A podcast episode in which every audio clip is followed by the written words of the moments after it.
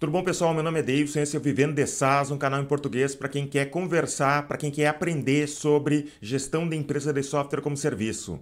Hoje eu trouxe aqui o meu sócio, Ricardo, tá? Ele é sócio aqui no E-Gestor e é, eu trouxe ele para ele me ajudar a responder algumas perguntas, algumas coisas que o pessoal é, me pergunta lá no Instagram, nos stories. E para não ficar sempre só eu falando, porque senão vocês vão enjoar de mim, sempre eu falando a mesma coisa. Então, trazer uma opinião diferente. O Ricardo, ele é o cara das vendas. Ele eu sou mais da estratégia da empresa e ele é o cara das vendas. Então ele entende muito mais que eu sobre processos de venda e quem sabe ele traz é, umas ideias novas, né, para não ficar muito repetitivo sempre eu falando. Tudo bom, Ricardo? Tudo certo. Olá, pessoal. Então vamos, vamos conversar então um pouco sobre. Primeiro, ah, antes de tudo, se inscreve aqui no canal. É, participa da nossa comunidade no Facebook, que a gente debate sobre software como serviço, tá tudo aqui na descrição do vídeo. Então, o primeiro story aqui que o pessoal me perguntou: como decidir em qual ideia investir? Tem alguma ideia? Tem um monte de ideia para investir. Eu já respondi lá no, no meu Instagram, tenho a minha resposta aqui, mas tu tem, eu tenho quatro ideias. Sou programador, tenho umas quatro ideias diferentes. Eu acho que eu como vendedor, né, eu sempre tento buscar aquela que tem mais facilidade de atrair leads, ou seja, onde você consegue atrair oportunidades com um custo melhor. É aquela oportunidade que você também consegue é, tracionar melhor o teu lead, ou seja, você consegue entregar uma solução de uma forma mais fácil, ou seja, você consegue mostrar valor para o cliente de uma forma mais fácil automaticamente você está subindo o número de conversão dessas oportunidades que você já traz facilmente. É, e outra é a lucratividade, né? Ticket ali, você consegue comparar CAC com o teu LTV. Acho que esses pontos são importantes para que você consiga identificar qual delas você se sai melhor perante o mercado, né? Até às vezes você gosta um pouco mais de alguma, mas você vê que tem um talento muito forte ou achou um bom nicho, um bom mercado é, em outra oportunidade, né? Tá, deixa eu falar aqui o que, que eu respondi. Eu li há uns anos atrás um livro do Jim Collins e eu recomendo todo mundo leia os livros do Jim Collins. Eu li quase todos os livros dele, eu só não li um sobre o terceiro setor. E ele fala assim, ó: busca a intersecção entre o que tu ama, o que tu é muito bom e o que dá dinheiro, tá? Tenta reunir essas três coisas, o que tu ama, o que tu é muito bom, o que dá dinheiro. Não adianta ser só o que tu ama, não adianta ser só o que tu é muito bom e não adianta ser só o que dá dinheiro, né? Se tu conseguir unir essas três coisas, tu vai ser o melhor do mundo em algo que dá dinheiro e que tu ama. Cara, ninguém vai te parar. Essa seria a minha ideia. Vamos para o segundo story aqui. É...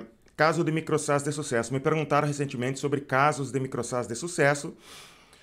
E lá na comunidade do Facebook, se tu não participa da nossa comunidade do Facebook, já dá uma olhada aqui na descrição do vídeo.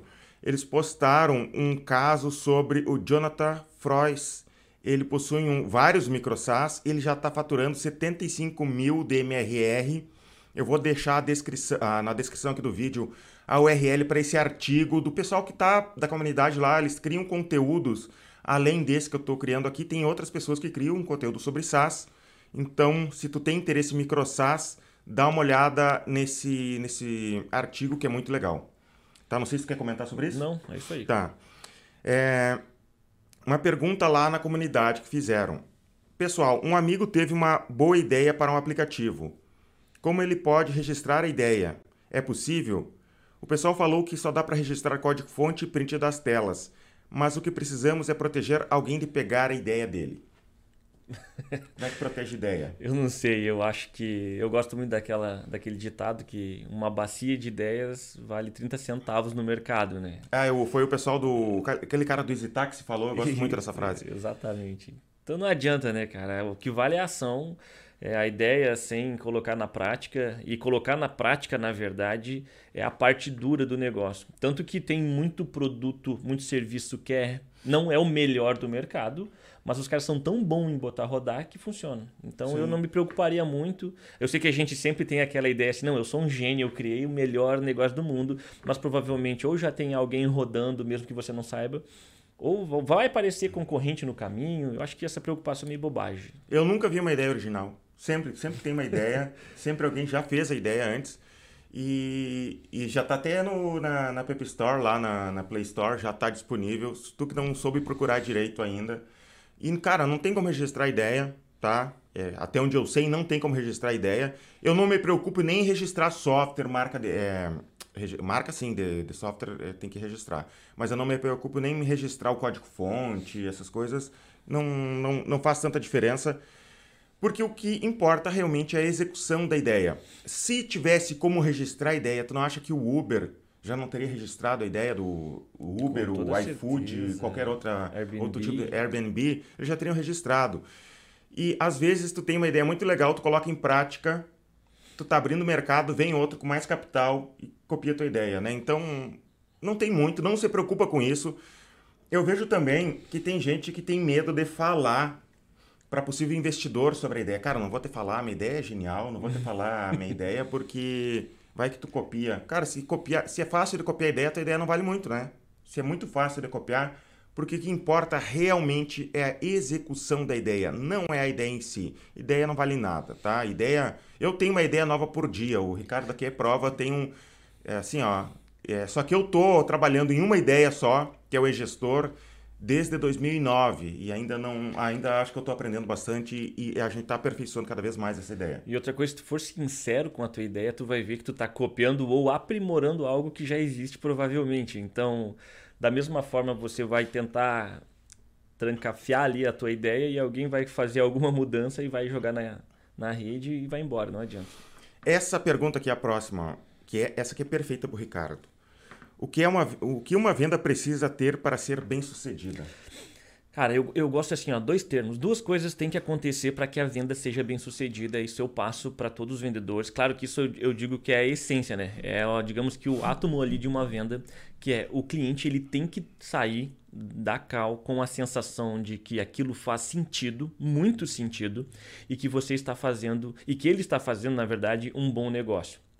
Tudo eu acredito que se resume a isso. Por mais que você tente jogar, a gente sempre está falando e buscando fazer com que aquilo faça sentido para o cliente e que ele saia dali com a sensação de que aquilo é um baita negócio. Para que, claro, para te ajudar a chegar nisso, a gente vai ter que ser consultivo, ou seja, você realmente vai ter que tentar entender o teu cliente, é, pegar ele pela mão, levar ele na jornada de compra, onde ele vai descobrir às vezes uma dor. Muitas vezes o cliente chega na tua porta, ele tem ideia que você pode ajudar de alguma forma, mas ele não tem ideia de como é isso, qual que é o real problema que ele possui. Então, primeiro, fazer com que ele, ele identifique a dor que ele tem, tá? Então, conversando com ele, sendo consultivo. Depois, você demonstra a capacidade de solução e aí é onde você vai bater dor com o que você entrega, tá? Então, ele começa a identificar que, putz, realmente faz muito sentido, eu tenho essa dor, estou perdendo dinheiro, estou sofrendo de alguma forma e esse cara consegue me ajudar. E no final das contas, a gente vai, depois de tudo validado, e por isso que eu digo, a primeira parte é fazer sentido, ou seja, ele vai identificar que você consegue entregar valor, vai para negociação e aqui, como ele já já está quase comprando a tua ferramenta, é só conseguir alinhar expectativas, bater o orçamento dele com a tua proposta e a venda está feita. Uma coisa que eu percebo de negociação em geral é que as pessoas querem ter a sensação de que estão ganhando né? Ele tem que estar tá ganhando alguma coisa, sei lá, ele tem que estar. Tá... Ainda mais brasileiro. Brasileiro tem a ideia de eu tenho que sair com alguma vantagem. Não Ele, ele tem que ter essa sensação de bom negócio. E claro que a parte consultiva, mostrar valor, mas a sensação de sair ganhando é, é incrível. É aquilo, você consegue fazer com que as pessoas façam qualquer coisa que tu deseja, desde que elas tenham a propriedade daquela ideia. E é a mesma coisa, entende? Assim, às vezes eu nem preciso, mas pela oportunidade de ter conseguido tirar dinheiro daquele fornecedor, eu vou comprar. E na verdade ele está te ajudando no final das contas. Sabe? E tem outro ponto que eu vejo muita gente tentando estudar fechamento, negociação, fechamento, negociação, porque está tomando pau no fechamento na hora de mostrar é, a, a, proposta, o valor que o cliente vai ter que pagar, e ele não nota que o erro, na verdade, está do outro lado. Está em faz, mostrar para o cara que, olha só isso aqui, é muita solução que estou te entregando, você não vai pagar mais. Nós vamos reduzir o custo que você tem mensalmente e com isso você vai pagar a ferramenta. Então, é, às vezes você tem que cuidar em qual dos lados você está, está pecando. Por isso que dividir nesses dois, nessas duas macros, elas ajudam que você saiba exatamente onde que está o erro, em mostrar solução ou em, em preço, em, em valor que você está cobrando. O que eu respondi lá, ó, o cliente usar o software, né? a, a pergunta é, o que a venda precisa para ser bem sucedida? Eu respondi, o cliente usar o software, porque às vezes ele compra e não usa, né? O cliente usar o software e o software realmente resolver o problema do cliente. Por isso que aqui dentro a gente tem, por exemplo, uma equipe que a gente chama de sucesso do cliente, que essa equipe vai conversar com as pessoas, ver se ela está realmente usando o sistema, se o sistema está resolvendo o problema dele, né? Porque acontece do cara compra por impulso e não acaba não usando o software, né? Isso, isso é ruim, né? Apesar de a gente estar tá ganhando dinheiro, é ruim porque logo depois ele cancela, então não, não vale tanto a pena assim. Eu, eu, eu digo, né, essa, esses dois pontos parecem tão pequenos assim, se tu for ver, até fácil de, na, na primeira primeiro momento, você querer rebater. Mas a gente vai para o CS, tá? Então veja só, se faz sentido, o cara provavelmente está dentro do teu ICP. Então, se ele está tá, dentro do teu... traduzir os termos que às vezes o pessoal me ah, xinga. Tá. Ele está dentro do teu perfil de cliente ideal. O que, que é CS? É sucesso do cliente, tá? É Customer Success e ICP é, é o perfil de cliente ideal. Perfil do cliente ideal. Então, assim, qual que é a ideia? Se você vender para um cliente fora do perfil de cliente ideal, provavelmente ele vai ser caro para vender, porque ele vai ter uma dificuldade gigantesca é, de enxergar valor. Ele vai ser sensível a, a preço, ou seja, ele vai achar caro de qualquer forma. Entende? Tu tá vendendo a motosserra pro cara que mora no apartamento, putz, ele não, não vai usar. E ele dificilmente vai indicar a tua ferramenta ou vai falar bem da tua solução. Então, se faz sentido, e é naquela busca de fazer sentido durante a venda, você está validando se ele está dentro do teu perfil de cliente ideal. Então, ele vai realmente dar menos trabalho para a implementação, menos trabalho para o CS, vai ver mais valor na tua solução, ele vai ser menos sensível a preço e a chance dele indicar e falar bem da tua ferramenta e trazer novos clientes é gigante. Então, só nessa parte de fazer sentido durante a venda, você já consegue matar toda a, a charada. E aí é realmente depois fazer um, parecer um bom negócio, né? Uhum. Que é negociação daí. A outra story aqui. Você diz para focar em MRR. Eu sempre falo, não foca em número de clientes. Ah, eu quero conquistar mil clientes até o fim do ano. Né? Daí eu digo, foca em MRR. Então eu quero conquistar 100 mil em MRR até o fim do ano. Isso que eu recomendo que as pessoas pensem. Então a pergunta é: você disse focar em MRR. Minha mensalidade é de 67 reais. Se não for um número de clientes, como fazer é, 50k em MRR?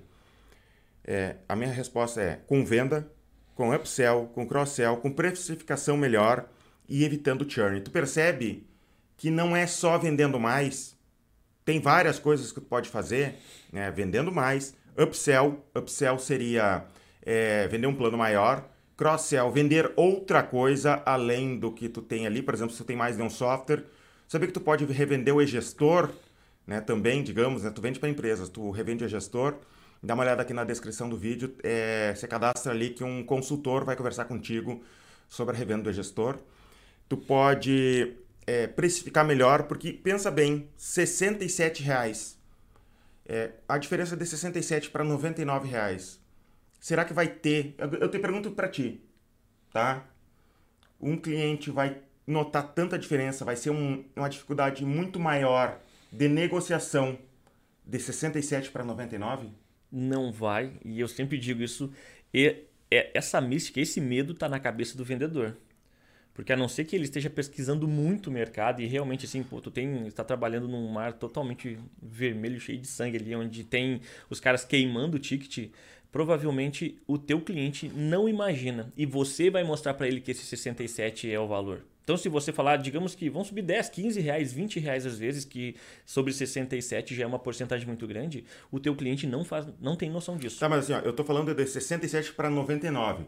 Nem existe o plano de 67. Existe a partir de 99. Pronto. Ele vai ter uma percepção, vai ter muito mais gente desistindo da compra não, de 67 para 99? Eu acredito que não. Não acredito porque não, não, provavelmente não vai ter uma solução que vai estar faltando ou que vai realmente mudar todo o jogo a ponto dele sentir esses 30 reais inviabilizar a compra, entende? Então eu não acredito. Eu acho que subticket. E outra coisa que tu falou é se é um ticket de 67, que tecnicamente é um ticket barato, ele vai ter que ter um volume de vendas grande. Claro que sim, ele vai ter que trabalhar isso.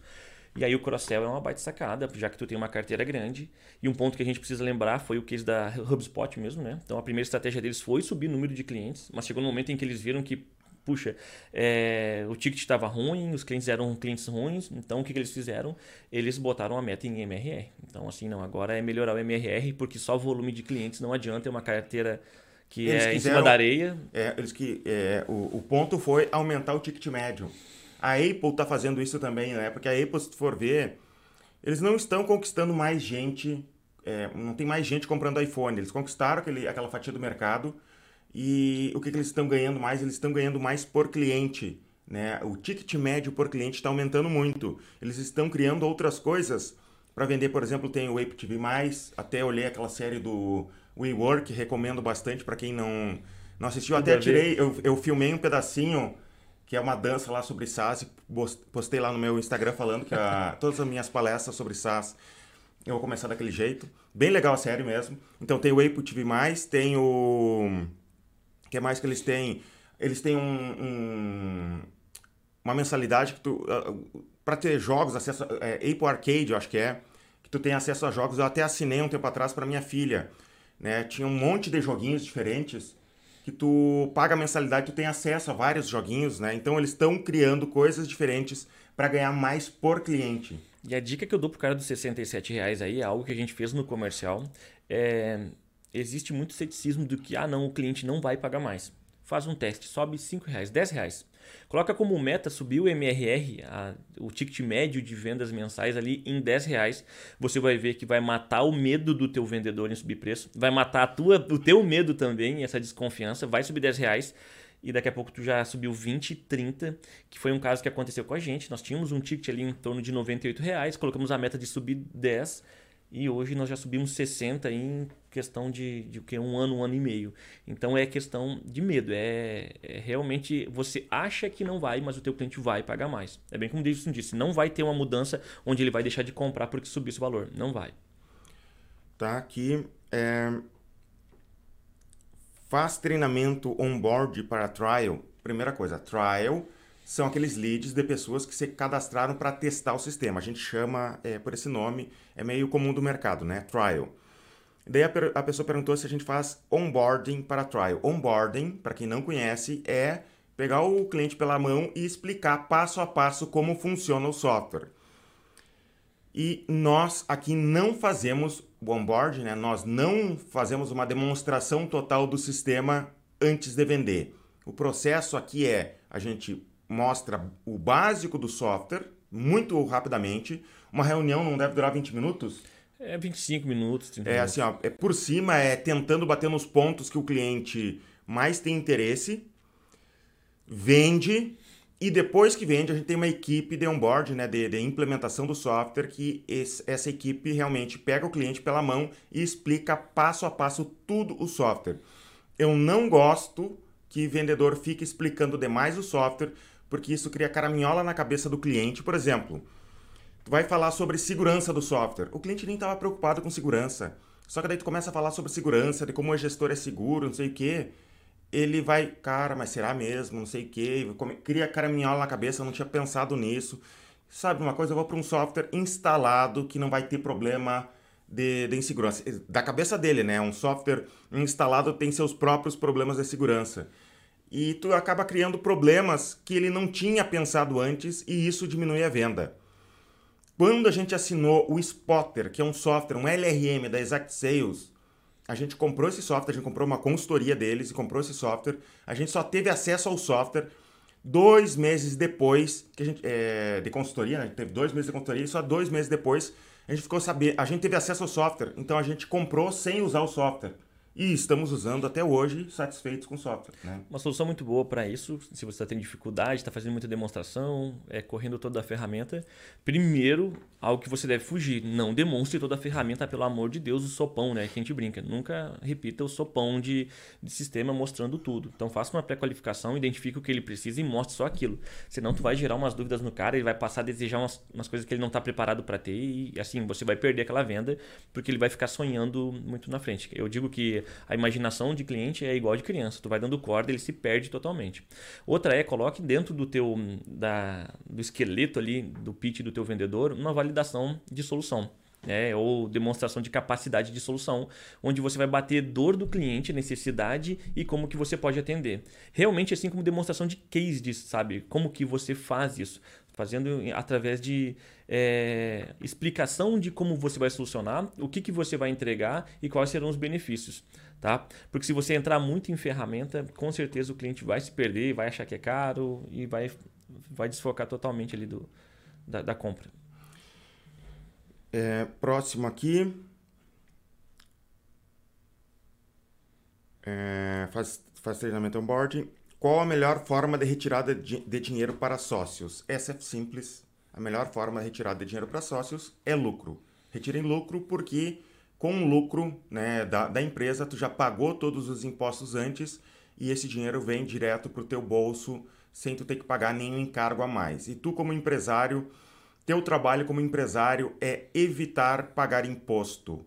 Não estou dizendo para sonegar, mas para trabalhar para evitar ao máximo pagar imposto. Até porque a gente sabe o que, que acontece com o dinheiro que vai para o governo. O governo não merece o nosso dinheiro. Então, é, faz de tudo para evitar que esse dinheiro vá para o governo de maneira legal.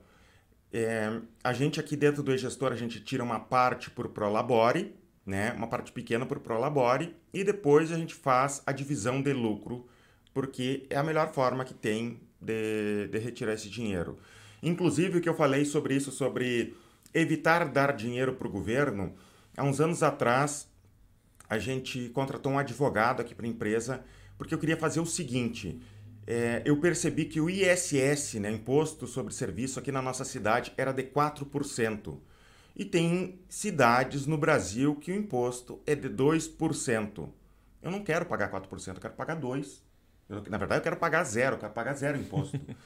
e eu conversei com um advogado perguntando o, o, o seguinte: se eu abrir uma filial em uma cidade aqui perto, que o ISS é de 2%, e colocar um cara lá para coçar o saco, fazer nada naquela cidade lá, e manter toda a minha estrutura aqui, e tirar nota por lá, isso é ilegal? Eu perguntei para o advogado. Ele me deu um parecer dizendo que não, isso não é ilegal. Na época, já faz tempo isso, a gente ia economizar uns 6 mil reais por mês, tá? E hoje é muito mais, tá? Nem, nem sei calcular agora de cabeça aqui quanto que a gente estaria economizando. A gente foi até os políticos aqui na nossa cidade, mostrou, conversou com outras startups aqui na nossa cidade e foi modificada uma lei. A gente mora numa cidade pequena, tá? Foi modificada uma lei que empresas como a nossa é, teriam um desconto, né? É, teriam o direito de trabalhar com 2% e hoje a gente paga 2% de ISS e a gente não precisou mudar de cidade. Mas prefeitos de outras cidades até nos ofereceram para a gente simplesmente abrir uma sede nessas outras cidades. Então, cara, trabalha para evitar, evita pagar imposto, né, a qualquer custo, estando dentro da legalidade, vai atrás de advogado, advogada tributarista para te evitar isso. Eu recomendo bastante porque não tem por que dar dinheiro para governo por qualquer bobagem. Né? Você vai usar melhor o dinheiro, né? Vai, é, o ajudar dinheiro, é mais é, a comunidade é, do que a, o próprio governo. Exatamente. A, o, o, dinheiro contigo vai dar muito mais valor para toda a comunidade do que entregando para governo. É... Oito aqui. SaaS B2C ou B2B? Qual melhor? Quero fazer. B2B é é, é para empresas, né? É B2, business to, to business. E B2C seria para cliente final. Cliente final. Né? A maioria dos SaaS que eu conheço são B2B. O que, que tu me fala sobre isso? É aquela história, né? É o tamanho de mercado. Claro que se tu é B2C, tu, cada cidadão é um possível cliente, claro, de acordo com o que você vende, né? Também vende lingerie, vende, sei lá, é, algo que seja focado para esse tipo de solução, né?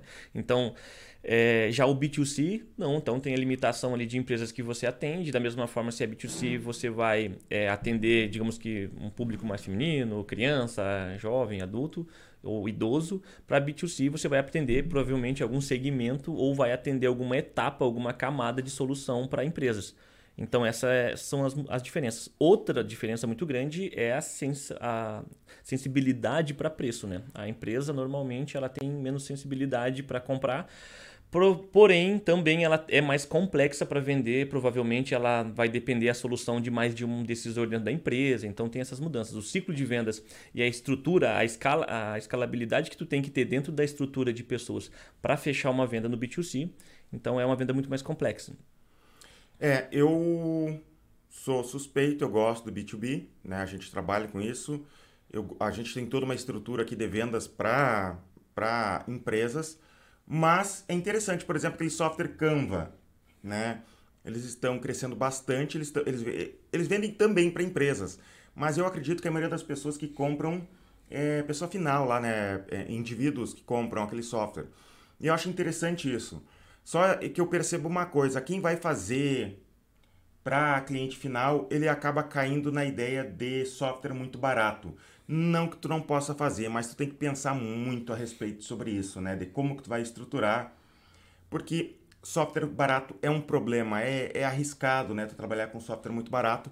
E eu vejo que o brasileiro tem muito essa ideia de, de querer vender software é, bem baratinho. Para ser barato, tu vai ter que vender muito. Para vender muito, tu vai ter um custo de pós maior do que o comercial, dependendo, né? Para conseguir manter aquela carteira. E aí é aquela história do SaaS, né? Tu tem, tu, como é mensalidade, tu tás o teu cliente, mas depois tu tem que carregar aquela carteira.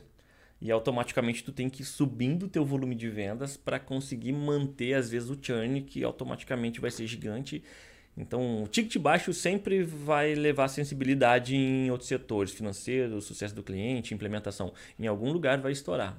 E vai é, uma coisa conta. que eu falo e sempre choca as pessoas. Quanto mais baixo o teu ticket, maior vai ser a tua taxa de churn. Tá? Isso é universal.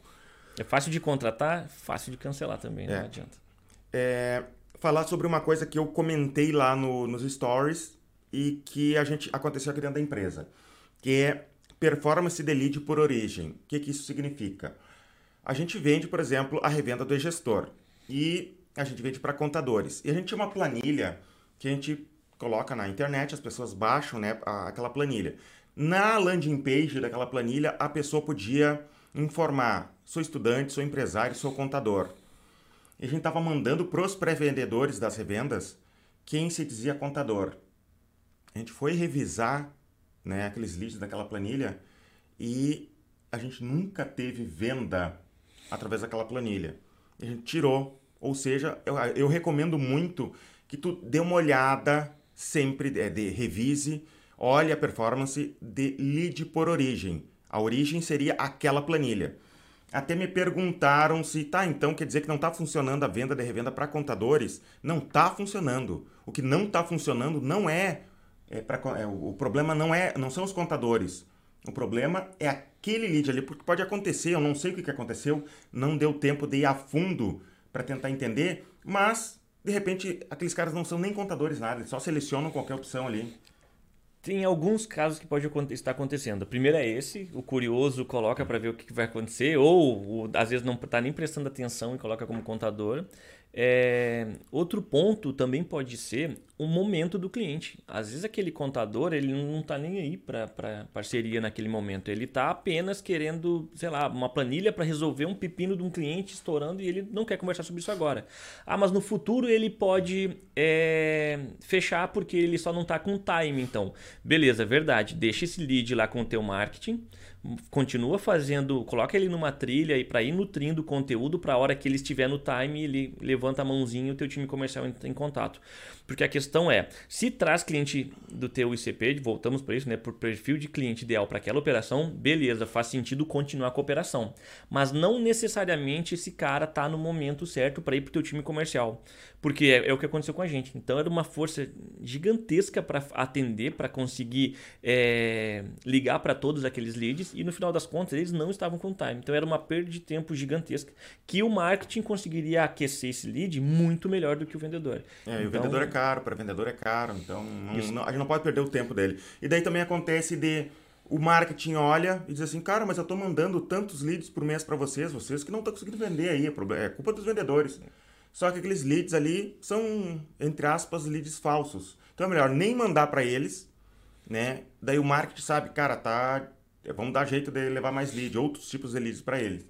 E ocupar melhor esse time, ou de repente até reduzir o time, né? Se, se tu não tem lead suficiente, suficiente de repente. É, gera esse problema de SLA, né? A entrega ali, o que é proposto na entrega do lead, da qualidade do lead do marketing para o comercial.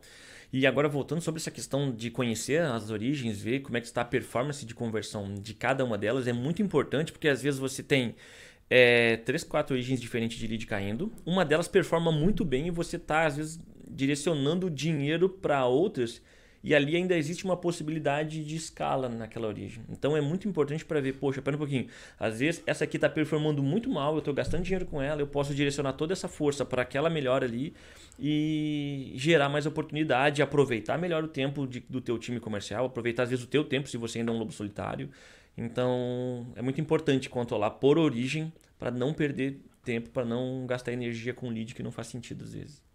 Tá. Outra coisa aqui que me perguntam muito.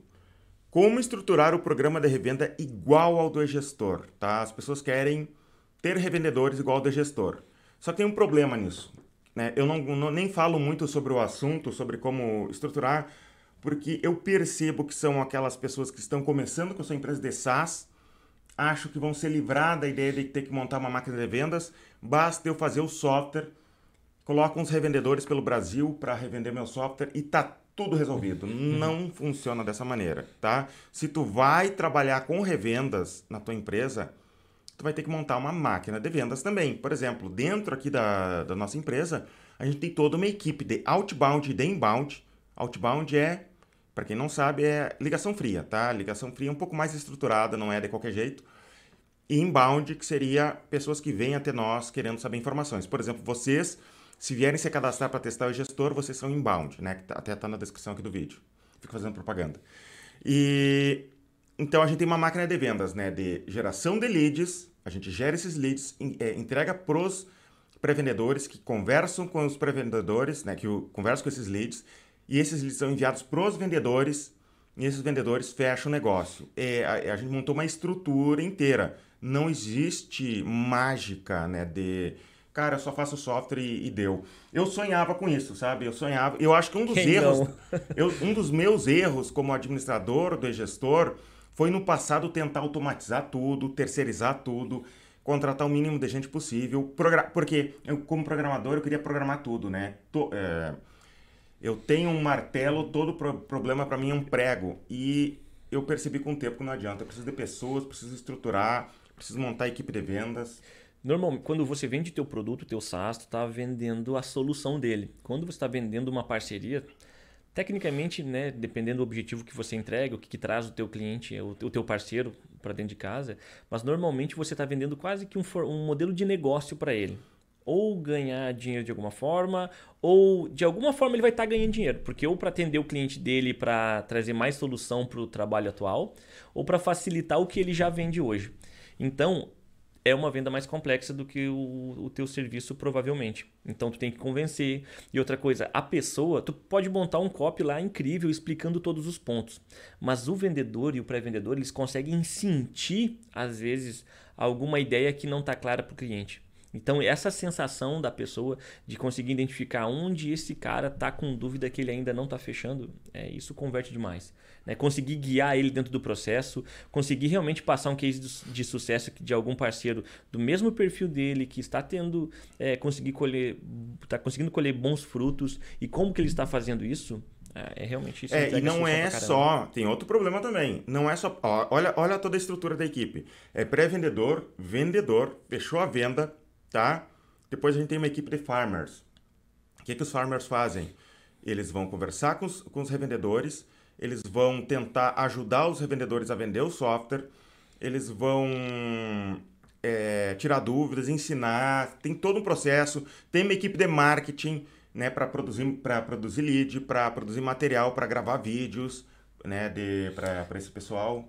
Eu não, não, vejo outra forma de vendas. É, agora não me lembro quem foi que usa, quem é que usa isso, mas é aquela máquina de produzir ovos cozidos, né? Então não adianta, tem que chegar o lead, que é o ovo cru, entrar no processo, que é a máquina de vendas ali, que entrega esse ovo cozido, digamos assim, que é a venda em si. Então tem que ter desde a geração desse lead, o, o, time que trata e converte, né, desde o, de todo o processo comercial, desde, desde a descoberta até a entrega da solução, para depois sim sair uma venda. E ainda em canais, como tu disse, tem o farmer, que é realmente assim o cara que fica cultivando aquela carteira para e, ela, ela é, aquele sonho que todo mundo tem, não vou colocar revendedores, não vou ter um time comercial, os caras vão vender sozinhos porque eles vão amar minha solução e vai ajudar muito o cliente deles.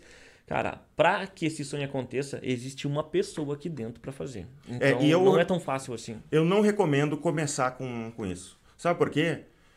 Se tu vai ter revendedor na rua vendendo teu software, ele vai te perguntar como que eu vou vender esse software. Ele, esse software tem que estar tá testado, tem que estar tá aprovado pelo mercado, porque pensa bem, o, tu colocou ele para vender um software que recém foi feito, que não está de verdade aprovado pelo mercado tu não sabe vender ainda o software, como que tu vai ajudar esse pessoal, né? Então, é, se tu não chegou, sei lá, a 100 mil MRR com vendas tua, próprias ali, eu não recomendaria tu entrar nessa parte de revendas. Eu tentei no passado e tentei de qualquer jeito e, e não deu certo. Não deu certo também porque a gente não tinha toda essa estrutura, a gente não conhecia o próprio software, a gente não sabia vender, né? Hoje é mais fácil porque a gente sabe vender, a gente tem o software, a gente já validou, o cliente tem dúvidas. Por exemplo, a gente sabe para quem, quem mais compra é gestor, a gente já chega pro revendedor e explica, cara, ataca esse tipo de cliente aqui, porque esse tipo de cliente é que mais vai fechar. Ele não vai ficar perdendo tempo em quem não, não, não vai comprar. Então, monta a tua máquina de vendas, tenta crescer, nem que seja um pouco o teu software, é, com a tua equipe interna aí, para depois tu dar atenção para revenda, porque senão tu vai ter um problemão. Porque revendedor, ele exige de ti, né? Ele quer atenção, ele quer conversar, ele quer saber como que ele vai vender. E tu vai não vai conseguir atender ele direito e nem vai, como tu tem uma equipe pequena, não vai nem atender ele direito e nem conseguir vender direito, porque ele acaba te sugando, porque eu lembro quando eu tentava, os caras ficavam o dia inteiro me ligando, é, me perguntando coisa e não vendiam. E eu ficava decepcionado com isso, até atrasei bastante isso depois, porque eu ficava decepcionado porque não, não rodava do jeito que eu queria, né? Até assim, ó, uma dificuldade de empresa de SaaS que está começando normalmente é saber para quem realmente ele vende. Tu monta uma solução, tu, tu desconfia para qual mercado tu está fazendo isso, qual mercado que vai utilizar. Normalmente até você vende um mercado, desenvolve uma solução para algum problema que você identificou. Só que se você ainda não validou, não tem certeza de qual é o perfil de cliente ideal, é, você ainda não sabe nem é, encontrar o parceiro ideal. Porque uma das perguntas que a gente faz é se ele possui clientes daquele perfil. Então, porque por mais que seja um, digamos pra gente aqui, um contador, mas ele não trabalha com um cliente pequeno que, igual aos que a gente atende, só trabalha com uma mega empresa, não adianta, eu tô perdendo tempo com esse cara, sabe? Ele vai dar risada, poxa, ó, infelizmente você tá falando com a pessoa errada, porque aqui a gente não tem cliente para revender isso. Uhum. Então, se você não conhece para quem você vende, você também não sabe procurar pessoas que têm uma carteira semelhante à sua, entende? Para que tenha, porque tem que cruzar as soluções, né? O que ele entrega para o cliente dele, o cliente é o mesmo, ele pode entregar a nossa também. Então não adianta. Outra pergunta aqui, só tem mais duas, tá? É... Já perdeu cliente por reajustar valor? Não, nunca perdemos cliente por reajustar valor. O que é reajustar valor? E até recomendo que tu faça. Coloca lá, faz um contrato com o cliente que tu tem o direito de reajustar valor uma vez por ano, nem que seja, pode ser pelo IGPM ou por qualquer outro índice. Nós trabalhamos com IGPM. E a gente reajusta valor porque a tua empresa tem que crescer. Tem que crescer, seja em vendas, em é, aumento de planos por pedido do cliente, e tem que crescer porque tem inflação. Digamos que teve, agora em 2020, teve.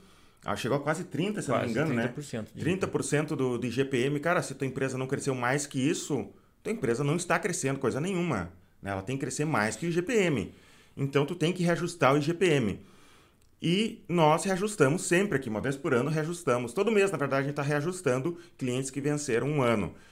E nós, até onde eu sei, pode ser que tenha acontecido, mas conversando com o financeiro aqui, nós nunca tivemos cliente cancelando por reajuste. O cliente entende e se tem algum cliente que reclama, a gente acaba negociando com ele. Né? Tem um gatilho mental para isso, né? Explica o porquê da situação toda vez que for desconfortável com o cliente.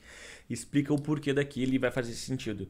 Porque veja só, o teu cliente também reajusta o, o produto, o serviço, o que ele vende. Ele, ele tem que fazer isso, não adianta. Porque senão fazendo aí um reajuste de 30%, daqui 3, 4 anos tu, tu, tu, não consegue mais pagar as contas se tu continuar mantendo o preço, entende? Uhum. Tudo subiu. Esse reajuste existe exatamente para que você consiga se manter no mercado. É, e se gente... você passar para ele, ele vai entender. Teu cliente não é tão não é teu inimigo também. É, é, é claro que quando chegou a 30%, a gente não, não teve coragem de subir 30%, tá? A gente subiu, mas não, a gente não teve coragem. A gente é, absorveu um pouquinho para ajudar os clientes também, né? Porque era uma, uma época difícil para todo mundo. Então a gente absorveu um pouquinho, aumentou assim o preço e conversou com os clientes. Olha, subiu 30, mas a gente subiu na verdade tanto por cento. Eles ficaram felizes com a gente, né? Foi até um, um, um, um jeito de agradar o cliente. Transparente, né? É, e, e, tudo funcionou para nós sem problema nenhum. É, e a última pergunta aqui. Qual a melhor estratégia go-to-market para um SaaS com ticket baixo? Eu tenho um SaaS com ticket baixo. Como é que eu faço para ir para o mercado? O cara é, adora ticket baixo. É, pessoa... Todo mundo que me segue aqui. Tem medo ele, de... ele gosta de ticket baixo e não gosta de ligar para o cliente. O desafio do cara, voltamos, né? Não adianta, o cara que tem ticket baixo é sair para o mercado. A não ser que você seja muito famoso, claro, já vai só por ter o teu nome vinculado, você é um João Apolinário da vida, onde você coloca a mão, você atrai cliente, ou já tem alguma forma um canal muito forte para trazer lead, eu acredito que pode funcionar. Ou seja, o primeiro desafio vai ser trazer lead em volume, porque se você trouxer em pouco volume, mesmo que converta muito bem, provavelmente você não vai deixar a tua estrutura de pé. Então, encontrar primeiro uma forma de trazer lead nessa operação é mais importante do que ter a solução pronta. Eu acho que é gritante aqui. Ó. Se é mais complexo, o ticket é maior, você até já pode ir trabalhando a tua solução. Mas nesse aqui, se você não validar mercado, nem desenvolve. Porque a chance de dar com os burros na água ali é gigantesca. Então, é, essa é a minha visão. Cara, eu começaria um software com ticket baixo só se eu, sei lá, tivesse 500 mil seguidores no Instagram, fosse muito famoso. Hoje em dia tem essa saída, é, né? Ou tivesse investidor botando dinheiro. E até eu tava conversando, me perguntaram isso e eu falei, cara, tem que ter muito seguidor. Um cara lá que ele é dono de agência, ele me falou que é, ele estava trabalhando com um cara famosão no, no, no, Instagram e que não deu certo, mesmo ele sendo famosão, não deu certo é, para trazer para a solução, tá? Às vezes nem isso adianta. Então, é, consegue investidor com muito dinheiro no bolso ou faz uma coisa que vai chocar vocês. Cara, não cobra ticket baixo, vai pro ticket mais alto, ganha dinheiro, não tem por que ser ticket baixo, né? Até na verdade eu tive conversando com um pessoal ali na, no Face, no grupo ali, na verdade, do Ventsas, que era sobre a utilidade de alguns indicadores que às vezes serve mais para empresa grande, não para empresa já madura e não para iniciantes. Veja que nesse cenário aqui, aquela ideia de o CAC tem que ser pago em até 12 meses, ele se encaixa em todos os cenários. Primeiro, se você não tem um grande investidor. CAC é custo de aquisição de cliente. É isso, eu esqueci. Custo de aquisição de cliente, né? Então, se você não tem um grande investidor, você tem que ter uma fonte de lead barata. Porque se você for lacrar grana no Google é, provavelmente você não vai conseguir bater esse CAC ali. O cliente vai custar mais do que o que é, você realmente vai arrecadar com ele. Então, esse é um dos primeiros pontos. Outra é, se você conseguir um investidor com muita grana, que realmente assim, ó, vai chover propaganda em todos os lugares e ele um dos números que você vai ter que cuidar é exatamente esse. Quanto tempo você está demorando para trazer de volta aquela, aquele dinheiro. É, nós temos aí casos, é, o fundador do EasyTax tem agora uma nova solução que ela é para pessoas que fazem manicure, massagem, e ele conta o desafio que foi inicialmente, onde ele investia ali, o CAC dele era 120 reais para trazer um cliente que pagava 70. Então é realmente blitzscaling puro, queima dinheiro até que essa curva converta o teu fôlego tem que ser de alguns milhões, entende? Porque daí assim, você não tem uma página onde traz leads para o pessoal te conhecer, você vai ter que pagar para que eles conheçam a tua marca e acreditem nisso. Então, até que aquele cliente goste de consumir o que você vende, vai um tempo pra caramba. E é B2C o caso dele, né? Então... É, isso é legal de falar, por exemplo, do, do início de um, de um SaaS. Normalmente o CAC realmente é mais caro, mas as pessoas vão se acostumando com a marca, vai é, os próprios clientes vão falando de ti, né? Então, isso vai melhorando com o tempo. O CAC tende a ser reduzido com o tempo, né? Então, é, uma esperança para ti que está começando, que está achando que o CAC está caro, às vezes é assim, tá? É, então, de repente, não é o, o, caso de acelerar demais ali, deixa dar um tempo para estabilizar, coloca dinheiro sim, mas não coloca todo o dinheiro de uma vez, dá uma acelerada se tu está começando, se tu está começando com recurso próprio, que não se preocupa que logo vai começar, porque o, o, se o teu software é bom, o próprio cliente vai falando é, para outras pessoas e vai, vai crescendo. E né? tem um outro problema que é, a gente sabe, no início da operação, tu não tem noção do que é caro, do que é barato, tu não sabe se eu estou gastando demais ou estou gastando de menos. Uhum. Entende? Quantos reais eu deveria estar trazendo por real investido? Você não sabe isso. Então, aquele número ali de, olha, pega o teu CAC, quanto você está gastando, você vai ter que trazer de volta. Você já tem uma noção de quanto você vende, então você sabe também fazer a, a ideia reversa e ver qual que é o limite. Porque hoje você está gastando 500 reais e está achando caro pra caramba. Mas na verdade o teu cliente traz 1.200 por mês. Não, ainda tem uma margem se você está começando e quer queimar um pouco mais, assim, quer deixar, não, não se preocupa tanto na lucratividade agora porque é criação de carteira. Então tu tem pelo menos um norte um, né, para benchmark para saber até onde você consegue ir. Porque um dos, um dos desafios no início é não saber quanto é muito e quanto é pouco, sabe? Se eu, eu ainda tenho espaço para investir mais, eu cheguei no meu limite. Essa é uma das formas de, de ter essa resposta. É, e o pessoal fala assim sobre, Davis, o que, que tu acha de eu alcançar mil clientes até o fim do ano? Depende. Só que eles não pensam uma coisa assim, né? Eu já falei até agora, que eu falei há pouco sobre isso, mas um ponto que as pessoas não percebem. Existem, existe o CAC, o custo da aquisição de clientes. Digamos que o, o CAC é de 600 reais. Tu tem 600 mil reais? Porque é isso daí, cara. É que você... Né? Até no meu curso eu explico como que tu pode estruturar, estruturar melhor isso. E tu vai gastar 600 mil reais sim, mas tu vai usar o próprio recurso do cliente pagando para te é, trabalhar. Então, tu, do teu bolso acaba saindo menos. Mas tu vai gastar 600 mil reais sim. E eu não vejo muito SaaS por aí que tenha um CAC muito menor que isso. Sei lá, Tu imagina um CAC com menos, sei lá, 300, menos de 300 reais por mês? Ou melhor, de 300 reais de custo de aquisição de cliente? Eu acho bem difícil. Acho, acho bem difícil. Acho, acho né? Porque difícil pensa é um como? baita número. Já coloca na tua cabeça aí, 300 reais por mês. Eu não estou dizendo que é impossível tu conseguir um CAC menor que esse. Mas é difícil. Time comercial. Tem muita coisa, né? Muito custo básico que você tem que ter para rodar.